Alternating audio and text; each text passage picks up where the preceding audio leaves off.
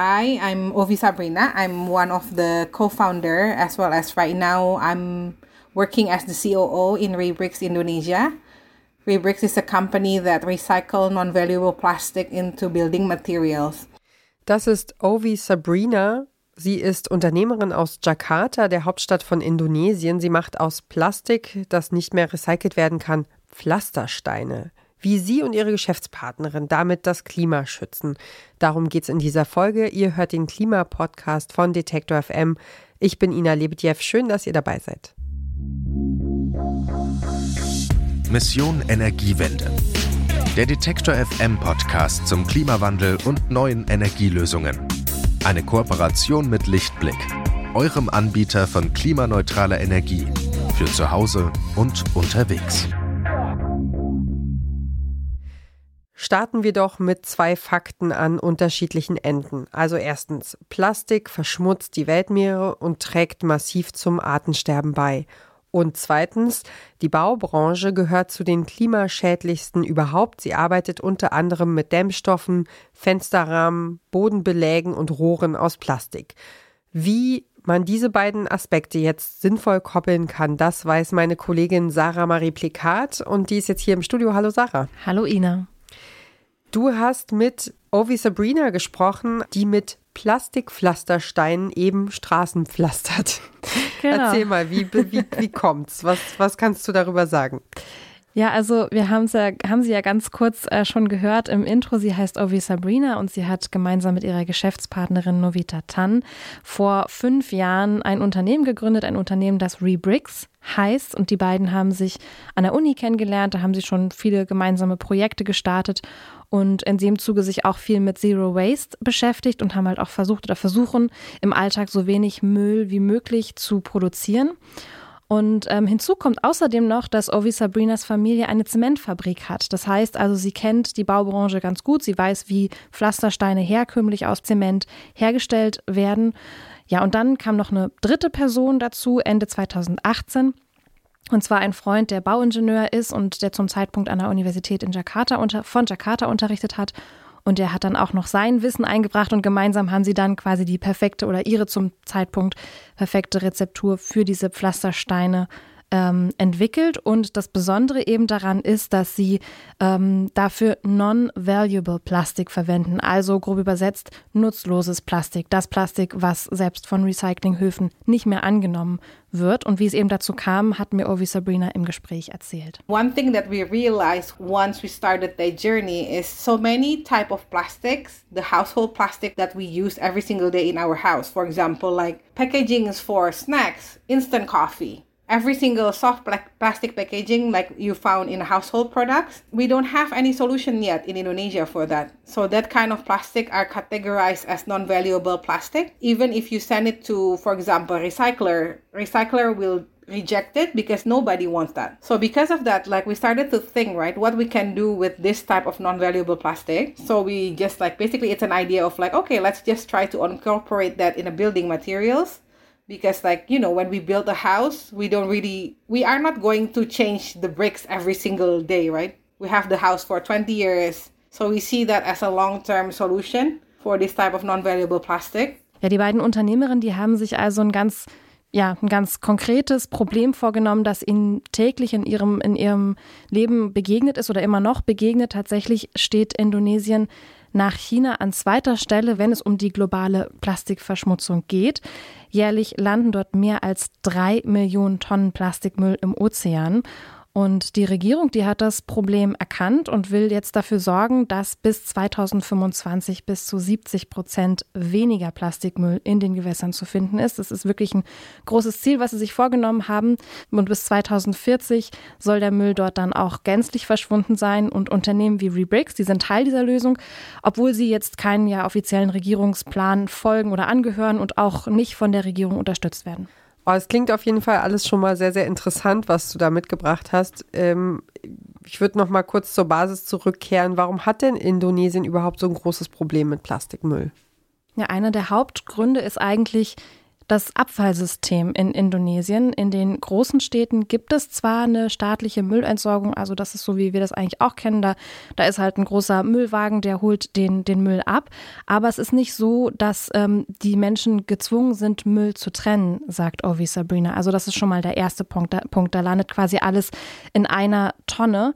Und gleichzeitig sagt sie, ist in der indonesischen Gesellschaft auch noch nicht ja so viel Bewusstsein dafür da, was es eigentlich bringt, Müll zu trennen und eben auch zu recyceln, beziehungsweise wächst dieses Bewusstsein gerade erst und das halt insbesondere auch seit dem Ende der Pandemie, weil Menschen gesehen haben, wie viel Müll sie eigentlich täglich so produzieren. We don't have a system that already sorted the waste. So for example, from house or from household, people don't need to sort their waste. The rubbish truck will come every day to pick up the waste.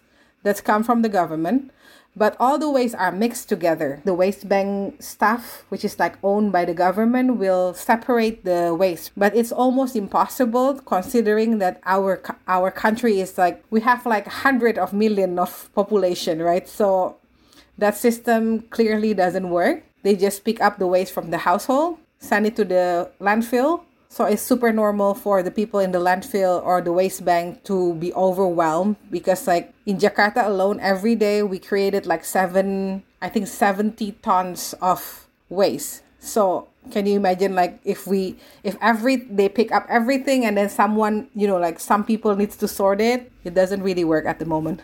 Also es gibt zwar ein System, aber das Problem mit dem ist eben, dass es komplett überlastet ist, weil es eben zu viel Müll für zu wenig ähm, Stellen gibt. Und allein in der Hauptstadt Jakarta leben rund 10 Millionen Menschen. Das sind dreimal so viele Leute, wie in Berlin leben beispielsweise. Ja, und die EinwohnerInnen von Jakarta, die produzieren eben 70 Tonnen Müll am Tag, wie, wie Ovi Sabrina sagt. Ja, und damit nicht genug. Außerdem exportieren Länder wie beispielsweise Deutschland und die USA seit Jahren große Mengen Plastikmüll auch in verschiedene Länder in Asien und Afrika. Und da hat es halt eben so überhand genommen, dass China bis vor einigen Jahren noch Hauptabnehmer da den Riegel vorgeschoben hat und gesagt, okay, wir wollen jetzt keinen Müll mehr von euch, ähm, wir, wir verhängen einen Importstopp. Und das hatte eben Folgen für Chinas Nachbarländer wie etwa Indien, Vietnam, Malaysia und auch Indonesien. Bei dem, was da Ovi Sabrina eben berichtet hat, bin ich tatsächlich an einem Wort hängen geblieben und zwar Waste Bank, ähm, Müllbank. Äh, der Begriff, der sagt mir überhaupt nichts, habe ich noch nie gehört. Kannst du was dazu sagen? Was verbirgt sich dahinter? Also ähm, es ist eine Bank, eine Bank, aber da wird kein Geld eingezahlt, sondern Müll. Und die funktioniert ganz einfach zu einer Wastebank. Da bringen die Menschen in Indonesien ihren Müll und bekommen Geld dafür. In der Theorie soll der Müll, der dort quasi eingezahlt wird, dann an Recyclingunternehmen weiterverkauft werden. Vielleicht könnte man das so ein bisschen, es gibt auch hier so, so Anlaufstellen, zum Beispiel für Altpapier, aber auch Schrott gibt es in Deutschland da auch, wo man das sammeln kann und hinbringen kann. Ist, glaube ich, nicht mehr so groß verbreitet, wie ich das in Erinnerung habe, aber das System ist ungefähr das gleiche. Da kriegt man eben auch Geld dafür. Also das war auf jeden Fall in DDR-Zeiten, ne? Als wir Kinder waren, wurde das noch gemacht, dass man sozusagen irgendwie einen Stapel Papier, Zeitungen äh, zusammengebunden hat und dann wurde das gewogen und dann hat man dafür eben irgendwie ein paar Pfennig gekriegt. Ja, kann ich mich auch daran erinnern. Meine Mutter hat auch immer Dosen gesammelt mit ihren Schwestern zusammen und haben sich damit das Taschengeld aufge, ähm, aufgebessert. Ähm, Genau, und nach dem Prinzip kann man sich das im Grunde auch vorstellen. Und diese Waste Banks, die gibt es halt in Indonesien vor allem in den ländlichen Regionen, dort, wo es keine geregelte Müllabfuhr gibt. So if you go to the countryside, if you go, for example, three hours from Jakarta, you will see like many rubbish piling at the side of the river. Or sometimes people just burn their plastics. This waste management system in the countryside side is basically non-existent, if I, I may say.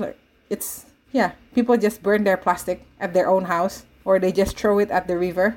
Also, wenn ich das jetzt so höre, geht es hier offensichtlich nicht nur um ein ökologisches Bewusstsein. Du hast ja vorhin schon angedeutet, dass das erst so in den Anfängen ist, ähm, sondern auch um Möglichkeiten, also die Infrastruktur äh, in Sachen Müllmanagement, die nicht da ist. Ja, genau. Also das eine ist eben die Infrastruktur, die dabei ist, sich zu entwickeln, die aufgebaut wird, die erweitert wird. Und das andere eben das Bewusstsein, sagt Ovi Sabrina, das hängt eben alles ähm, auch davon ab, wo du lebst in dem Land. The message that everybody knows is like, throw your waste in the correct place. So basically, don't don't litter, right? That's the message that everybody knows. But I live in the capital city, so the people in capital city knows that we shouldn't litter. But when you go a little bit further towards the countryside, the people who have like a small street restaurant vendor near the beach, they will be just like throwing the waste to the beach, right? When we asked them, they genuinely didn't know that it's not allowed. It didn't cross their mind that it's wrong. If you go to the countryside, they will burn the plastic waste. It's actually creating like a toxic fume that can very like very bad for the environment, right? But that's the culture. They just burn their waste. Ja, Müll verbrennen, äh, vor allem Plastikmüll, das hat ja ganz krasse Auswirkungen auf Mensch und Umwelt. Ähm, Gibt es denn in Indonesien überhaupt ein Recycling-System von staatlicher Seite, an das sich Menschen wenden können oder wovon sie profitieren können? Ja, das gibt es auf jeden Fall. Allerdings sagt Ovi Sabrina, steckt das noch in den Kinderschuhen. Vielleicht ein kleiner Exkurs nach Deutschland an der Stelle. Laut Zahlen des Fraunhofer Instituts werden hierzulande jährlich 30 bis 40 Prozent des Plastikmülls recycelt und in Indonesien sind es aber bisher nur etwa 14 Prozent. Sustainability industry is very fairly new in Indonesia. We are still as a country, we are still in a baby baby stage we don't have like a existing good waste management system so we are in a very early stage. So me i mean like rebricks and some other waste management we we need to basically like do everything on our own at the beginning because like we don't have a system for it yet. But because of pandemic actually in indonesia like the awareness grow like people started to realize the amount of waste they make every day they started to change their behavior toward more sustainable living and then like the government also started to pay more attention to the waste problem in Indonesia. Eine kurze Unterbrechung für unseren Werbepartner. Euer Laptop läuft mit 100% Ökostrom, eure Heizung mit klimaneutraler Wärme, in der Garage lädt euer Auto und auf dem Dach erzeugt ihr euren eigenen Solarstrom. Klingt nach Zukunftsmusik, ist aber jetzt schon leicht zu haben. Bei Lichtblick bekommt ihr alles, was ihr für einen klimaneutralen Lebensstil braucht. Jetzt einfach wechseln zu Deutschlands größtem Ökostromanbieter. Du hast ja vorhin schon festgestellt, dass die beiden Gründerinnen das Problem gesehen haben und sich Gedanken gemacht haben, wie man was ändern kann. Und Ovi Sabrina wusste aus dem Geschäft ihrer Familie eben, wie Pflastersteine ähm, klassischerweise hergestellt werden.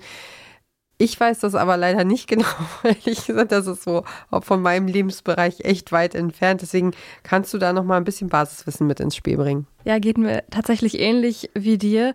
Ähm, Pflastersteine, ähm, die werden, also es gibt da verschiedene Varianten. Die klassischen, die wir so kennen, die sind aus Beton. Das ist im Grunde das, was wir eigentlich täglich so auf dem Boden sehen, also aus einer Mischung aus Zement, Wasser und Sand und Kies. Das wird zusammengemischt und daraus werden dann diese Steine gemacht. Ähm, es gibt noch andere Materialien, die verwendet werden können. Natürliche Materialien wie zum Beispiel verschiedene Steinformen, Granit, Marmor, Basalt.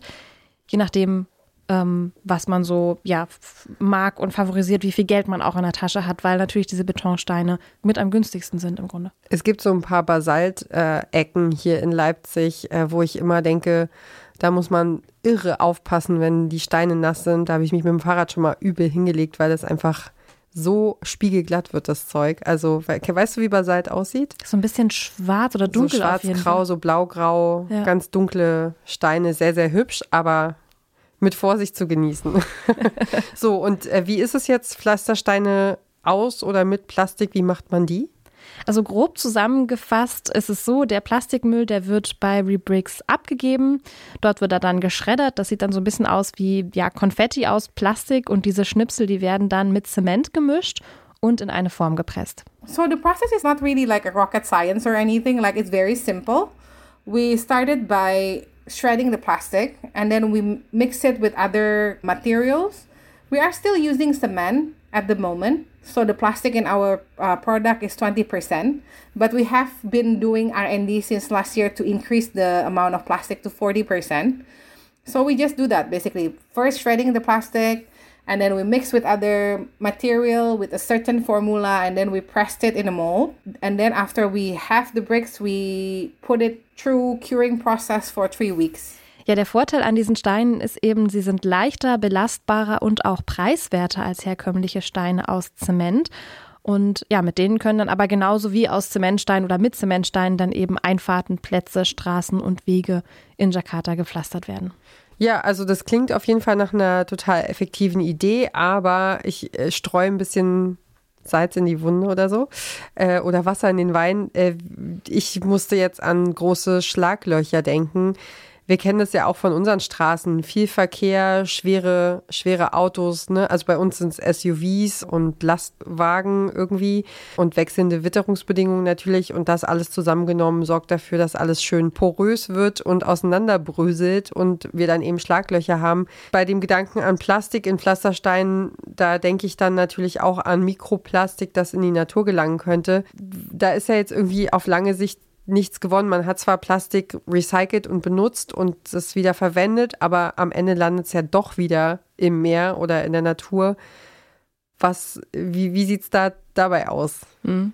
Das habe ich ähm, Ovi Sabrina auch gefragt. Ähm, und sie machen es so, um eben zu verhindern, dass Mikroplastik in die Natur eben durch Abrieb, Abrieb oder einfach, wenn der Stein kaputt geht, ähm, in die Natur gelangt. Ähm, haben sie quasi eine Technik entwickelt, die Steine, die ähm, bestehen aus verschiedenen Schichten, sagt sie. We have two main products. One is like the hollow block for walls, and the other one is pavers for the road, for parking lots and all. And all. With the pavement blocks or pavers, we actually do two layers. So the top layers don't contain any plastic. The purpose is when the car comes and everything, the rain and everything, so the plastic doesn't breaks away from the bricks. But the inside of the bricks contain plastic. Ähm, Im Inneren sagt sie eben, da, da befindet sich das Plastik und drumherum ist eben diese Zementschicht.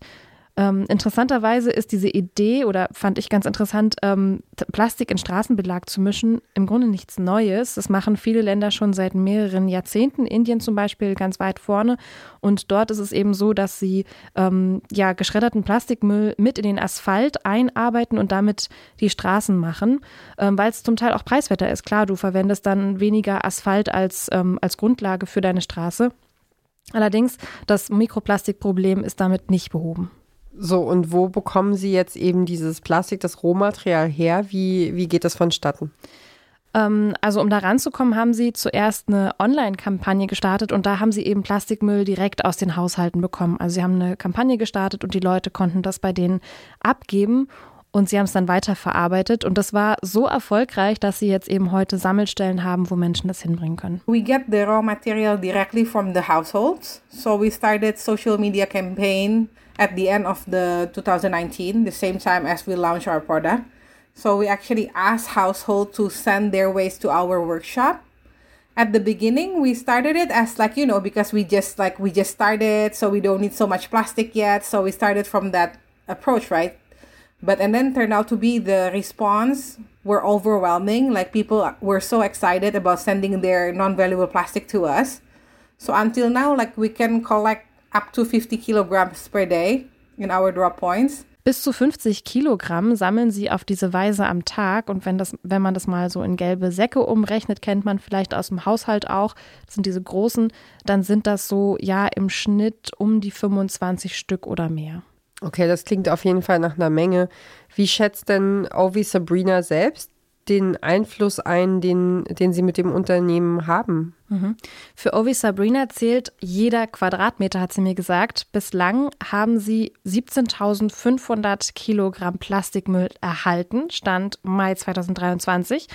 Und von denen haben sie bisher 10.000 Kilogramm zu Stein verarbeitet. We're recycling the non-valuable plastics, so every square meter that we use as a building materials, we actually stop that amount of plastic from ended up in our environment or like in the landfills or ended up in the oceans. So we try to be satisfied with it, if you ask me. But to be honest, in my opinion, waste problem can only be solved when the government and then all the people you know like other countries and every countries actually work together. For example from my point of view right germany supposedly in our eyes oh i thought you guys already have a perfect system right for the waste. But turned out to be it's not really that perfect yet. So you know i believe that it's something that needs to be tackled together but in order to make a greater impact we need support from the government. That's what we believe but I always say like waste problem is like a huge amount of problem. We can only take like one piece of the pie. If there is like a huge pie, like you can take care of one piece. Everybody is not really a competitor because like the issue is so big. We are not competing, you know. Everybody is just like doing what they can. Oh, wie Sabrina sagt, we're not competing. Also wir konkurrieren ja nicht. Wenn es um Müll geht, da gibt es keinen Wettbewerb. Denn Müll, das ist ein Riesenproblem, das wir alle als Weltgemeinschaft gemeinsam angehen sollen und auch müssen. Und das machen auch viele andere. Also Ovi Sabrina und ihr Team von Rebricks sind die einzigen, die auf die Idee gekommen sind, aus Plastikmüll Pflastersteine zu machen. In Nairobi, der Hauptstadt von Kenia, da hat zum Beispiel die Ingenieurin und Biochemikerin Nsambi Mate ihr Unternehmen Gejenge Makers gegründet im Garten ihrer Eltern. Ich finde diese Geschichte ziemlich krass. Sie hat im Grunde ihre ganze Energie da reingesteckt, ihr ganzes Geld, ihr ganzes Erspartes und hat sich quasi, also ich stelle mir das vor, so ein Jahr lang in dem Kä Kämmerchen ver verschlossen und, und hat äh, rumexperimentiert und versucht herauszufinden, was sie da, wie sie das am besten macht. Und sie hat sogar die Maschinen selber gebaut. Das finde ich super beeindruckend. Ich habe noch ein anderes Unternehmen gefunden in den USA, genauer gesagt in Los Angeles. Bei Fusion heißt es, und da ist die Besonderheit, dass die Leute dort die Steine ausschließlich aus Plastik machen. Ihr Ziel, sie entwickeln keinen Bodenbelag, sondern sie wollen perspektivisch Häuser mit ihren Steinen bauen. Bei, bei Fusion arbeiten sie unter anderem mit Plastik aus dem Meer, finde ich auch nochmal interessant. Also du siehst, es tut sich viel und die Menschen auf verschiedenen Kontinenten, die experimentieren und bewegen sich und ja, vernetzen sich, machen Dinge. Und bewegen was? ähm, ja, jetzt stellt sich für mich zum Schluss eigentlich nochmal die Frage, also es sind super spannende Initiativen, die du da jetzt vorgestellt hast und, und interessant mal diesen Einblick zu bekommen, aber was bedeutet das für uns, äh, wenn eben in Kenia, in Indonesien, in Los Angeles coole Ideen entwickelt und durchgesetzt werden? Also ähm, was diese drei Projekte gemeinsam haben, ist, dass sie das Problem vom Ende her denken, also dann, wenn Plastik im Grunde schon Müll geworden ist. Und was ich jetzt auch aus dem Gespräch mit Ovi Sabrina mitnehme, ist, dass eigentlich ja, die, diese, dieser Gedanke oder der Ansatz viel, viel früher in der Kette im Grunde am Anfang ähm, einsetzen sollte, dass wir sagen, okay, wie können wir Verpackungen so entwickeln, dass sie danach auch weiterverwendet werden können oder dass die Einzelteile wieder auseinandergenommen werden können, dass es recycelt werden kann. Und einen interessanten ähm, Gedanken fand ich auch noch, der stammt von Sambi Mate aus Nairobi, die, ähm, wie gesagt, ebenfalls Pflastersteine herstellt aus Plastikmüll. Sie sagt, Plastic is a material that is misused and misunderstood. Also Plastik ist im Grunde ein Material, das falsch verwendet wird und dabei auch noch missverstanden wird. Und Ovi Sabrina findet das eben auch. In my opinion, like plastic is a very great invention. Can you imagine like during the pandemic if we haven't found plastic, how much you know the infection and everything will spread way more quicker than you know what happened in the past two years. I mean like last two years, right? But the invention was not followed but the contingency plan of what to do with the plastic. Right now, what happened in Jakarta, in the name of sustainability, right? Restaurants are forced to change their plastic bag into paper bags because it's more sustainable. But if they send their plastic or fabric bags every single time someone ordered, then it creates another problem, which is it's not a plastic waste, but fabrics waste. So my point is any kind of invention, any kind of materials could be useful. But and then like sustainability is not about which material is more sustainable, but more like the your lifestyle. For example, if I have one plastic bag that I use repeatedly for one year, you know, like it's sustainable enough. My lifestyle is sustainable enough. But and then if I have like a hundred new paper bag every time I go shopping, I don't carry my own bag then it's not really sustainable lifestyle, right? But it's just like the massive production of plastic and then like the mismanagement of the plastic. That's the issue, in my opinion. Also es macht einen Unterschied, ob ich jeden Tag eine neue Papiertüte für meinen Einkauf verwende oder mit ein und derselben Plastiktüte ein ganzes Jahr zum Einkaufen gehe. Unser Konsum muss sich verändern, sagt Ovi Sabrina, denn am Ende stehen wir als Weltbevölkerung alle vor dem gleichen Problem, nämlich wohin mit unserem Müll. Was nimmst, nimmst du denn für dich selbst auch was aus dem Thema heute mit? Als ich angefangen habe zu recherchieren, da habe ich so Müllberge vor mir gesehen, so groß wie die Alpen gefühlt und daneben halt Menschen, die die sich quasi so einen Sack rausgreifen und anfangen, damit irgendwas zu machen. Und ich finde es total beeindruckend, dass quasi so ein allumfassend riesiges Problem ist und sie die Ärmel hochkrempeln und sagen, okay, wir denken uns was aus, wie kann man damit sinnvoll umgehen? Und das finde ich sehr inspirierend, weil das ja auch eine Kettenreaktion auslösen kann. Also wenn andere Menschen sehen, dass sie das schaffen, dann haben sie vielleicht auch eine Idee oder wollen das vielleicht kopieren oder ja, nehmen das in ihre Communities weiter und so verbreitet sich die Idee. Ja, vom kleinen Unternehmen in der indonesischen Hauptstadt Jakarta vielleicht zu den großen Fragen der Welt und zu neuen Ideen. Meine Kollegin Sarah Marie Plikat hat mit Ovi Sabrina gesprochen. Sie ist Mitgründerin des Unternehmens Rebricks in Indonesien. Danke, Sarah, für das Gespräch. Sehr gerne. Diese und alle anderen Folgen von Mission Energiewende findet ihr auf unserer Website detektor.fm, in der detektor.fm App und überall da, wo es Podcasts gibt. Neue Folgen gibt es jeden Dienstag und in der kommenden Woche hört ihr ein Interview mit der Wirtschaftswissenschaftlerin Claudia Kempfert. Mit ihr habe ich auf der Leipziger Buchmesse im Frühling gesprochen über ihr neues Buch Schockwellen, letzte Chance für sichere Energien und Frieden. Und was die harten Energiethemen mit dem Film und täglich grüßt das Murmeltier zu tun haben, das hört ihr also kommende Woche. Und wenn ihr in eurer Lieblings-App auf Folgen drückt, dann verpasst ihr auch diese und keine andere Folge mehr. Auf Insta sind wir übrigens auch. Das noch sei noch erwähnt unter mission.energiewende und ich bin Ina Lebetjew. Ich sage ganz herzlichen Dank fürs Zuhören und wir hören uns hoffentlich nächste Woche. Macht's gut. Tschüssi. Mission Energiewende. Der Detektor FM Podcast zum Klimawandel und neuen Energielösungen. Eine Kooperation mit Lichtblick, eurem Anbieter von klimaneutraler Energie für zu Hause und unterwegs.